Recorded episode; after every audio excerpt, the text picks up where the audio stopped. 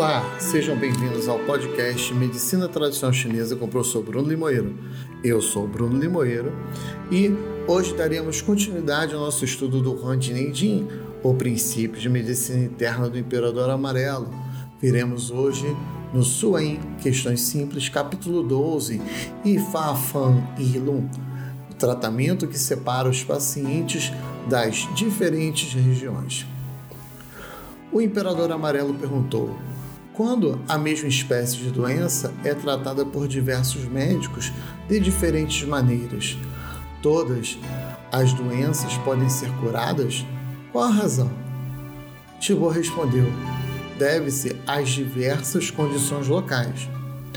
No distrito do leste, onde o tempo é cálido, com o ar da primavera, este estará próximo ao mar e à água como o distrito é rico na produção de peixe e sal, o povo do local gosta de comer peixe e sal e estão acostumados a viver no local e gostam de sua comida.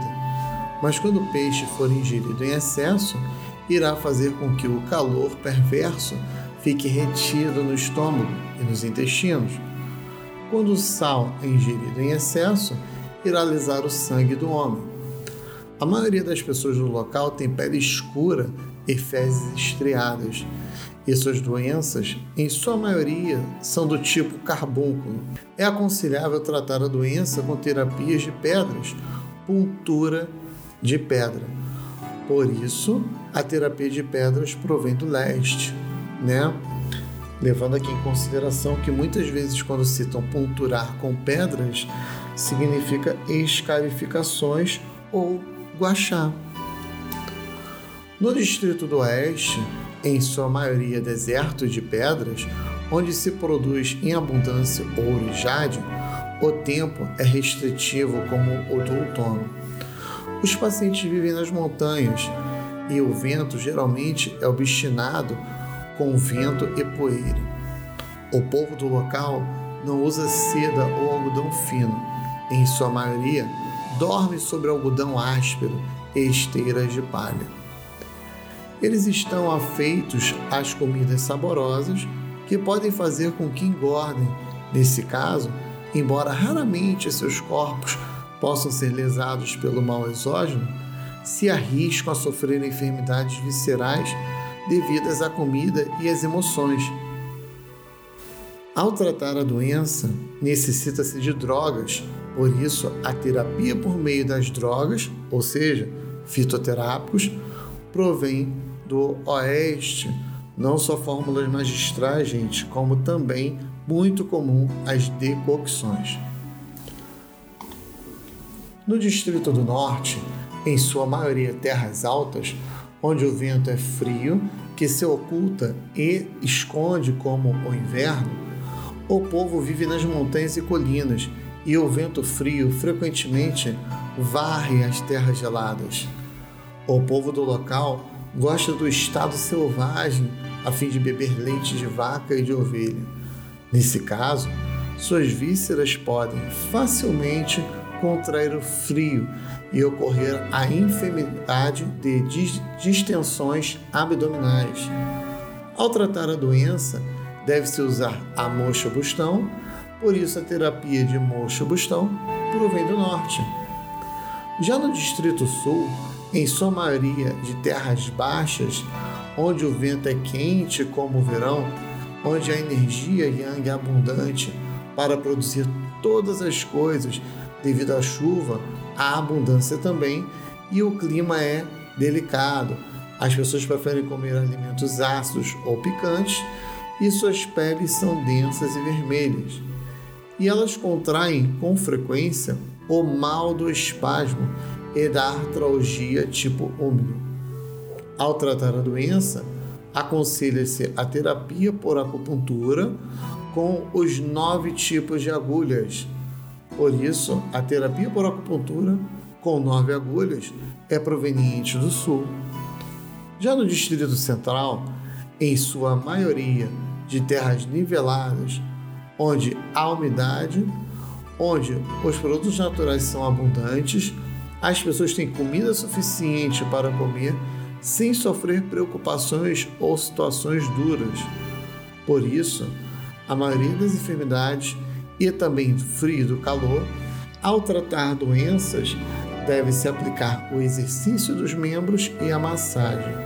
Por isso, a terapia de exercício dos membros e da massagem foram transmitidos na região central. Já que o médico zeloso pode inferir todos os tipos de terapia de onde foram apropriadas, de acordo com a condição específica da doença, então, embora os tratamentos para a mesma doença sejam diferentes, eles todos podem curá-la. E o que acontece? Nesse capítulo, ele deixou muito claro a relação da criação da terapêutica em relação às necessidades distritais, regionais. Nós sabemos que nas regiões frias, né, foram desenvolvidos tratamentos para tratar frio, né?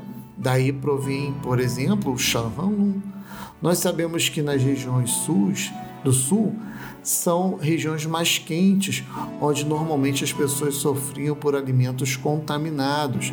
Então foi de lá que surgiu o clássico Pio Eilun, o tratado do estômago e do baço pâncreas. Então o que acontece? Cada região da China por ter seu clima adverso diferente, sua cultura específica, seu alimento, solo e ervas específicas, foram desenvolvidas terapêuticas também diferentes para cada região.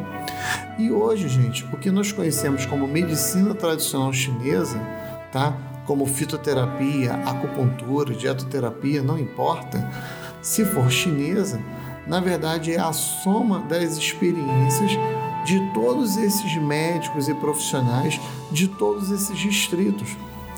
Hoje, devido ao nosso, à nossa vida moderna, nós não temos mais essa necessidade de gerar padrões patológicos de acordo com o clima ou com o ambiente. O clima e o ambiente influenciam? Sim. Porém, nós temos muitos, muitos ambientes é, artificiais, né? Vide as salas com ar-condicionados, os carros que do lado de fora tá um calor escaldante e por dentro do carro tá gelado. Você sai no calor escaldante e entra no shopping gelado de novo, né? Então, climas, ambientes, temperaturas e comidas, hoje nós estamos expostos em qualquer região do mundo. Portanto, a disseminação de todas as terapêuticas de todas as regiões da China facilitaram não só o discernimento da, da cultura chinesa, da medicina chinesa, como também facilitaram o nosso aprendizado e a cura de nossos pacientes. E assim terminamos o nosso capítulo 12 do Huantineidin, o princípio de medicina do Imperador Amarelo. Espero muito que vocês tenham gostado.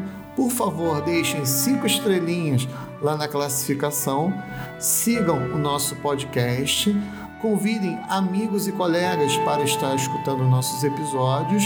Agradeço muito mais uma vez a presença de todos vocês. Um fortíssimo abraço e até o próximo episódio.